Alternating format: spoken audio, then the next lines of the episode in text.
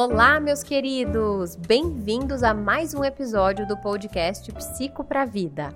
Meu nome é Gabriela Afonso, eu sou psicóloga e terapeuta cognitivo-comportamental. O episódio de hoje é da série de vídeos do meu canal do YouTube, que trago aqui no formato de podcast também. Então, bora lá para o episódio de hoje. Oi, pessoal, tudo bom com vocês? No vídeo de hoje eu vou falar sobre um tema que eu adoro, já tem outros vídeos aqui pelo canal, que é procrastinação.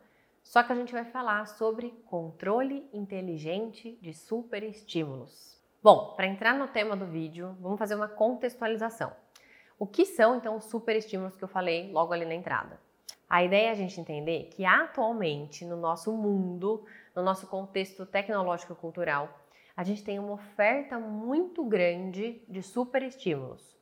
Os superestímulos são estímulos arquitetados para maximizar a nossa experiência de prazer. Ou seja, seu celular é uma fonte de superestímulos. Uh, as comidas atualmente ultraprocessadas, com muita gordura, com muito açúcar, são uma forma também de um superestímulo na alimentação. E por aí vai.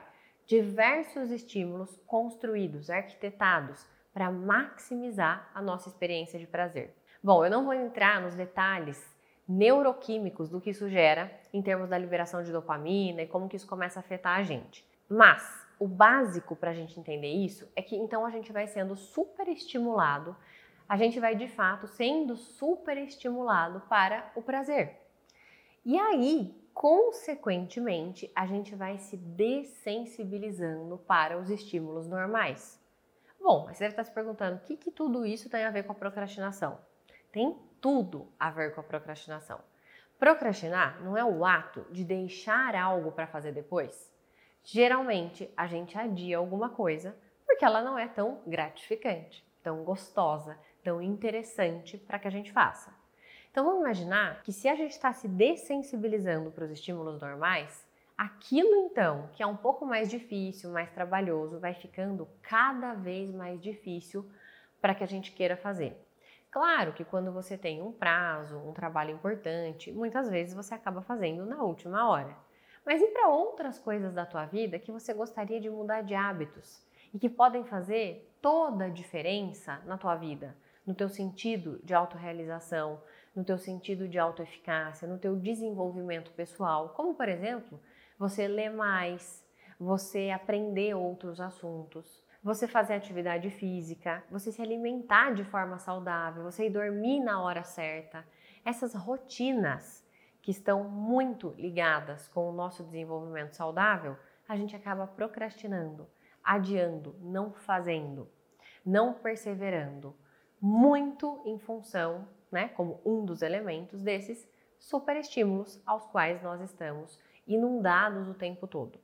Algumas consequências da gente estar tá vivendo muito superestimulado são a diminuição da nossa energia, o aumento da nossa ansiedade e desmotivação, a diminuição da tolerância para fazer coisas difíceis ou desagradáveis, o não aproveitamento do nosso tempo com qualidade. Então, quem nunca se viu ali 15 minutos abrindo o celular para olhar e quando viu passou uma hora, fazendo o que exatamente? Nada, rolando o feed também a diminuição do senso de realização, porque todas essas coisas que a gente fica muito envolvido, elas não trazem um senso de significado, significância para a nossa vida.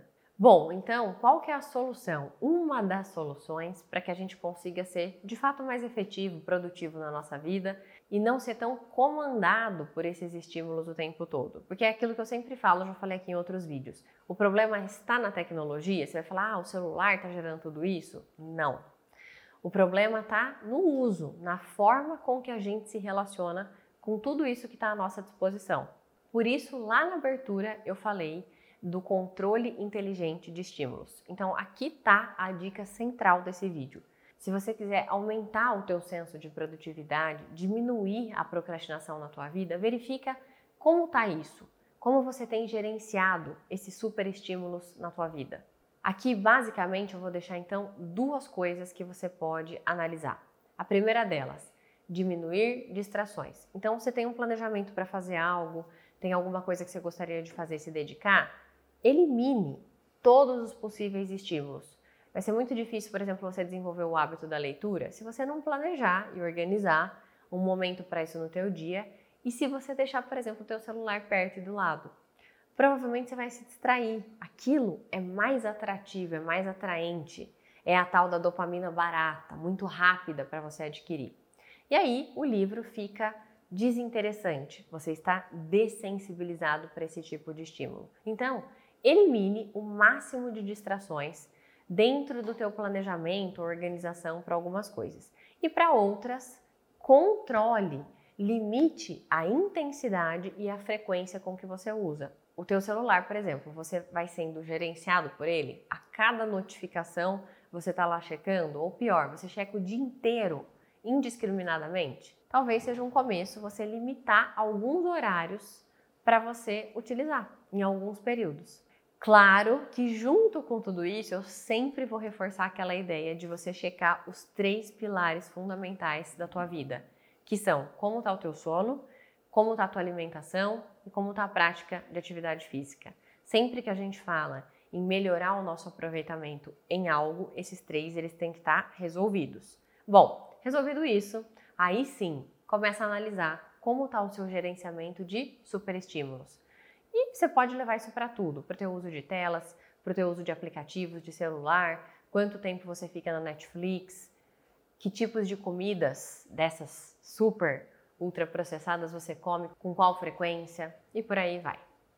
Eu espero muito que esse vídeo tenha sido útil, tenha trazido um insight sobre esse aspecto e possa colaborar na diminuição da tua procrastinação. Espero muito que você tenha gostado desse conteúdo e que tenha sido útil para você. Me siga também no meu Instagram, psigabrielafonso, com conteúdos diários, e no canal do YouTube, Gabriela Afonso, com conteúdos semanais. Um beijo enorme e nos vemos no próximo episódio.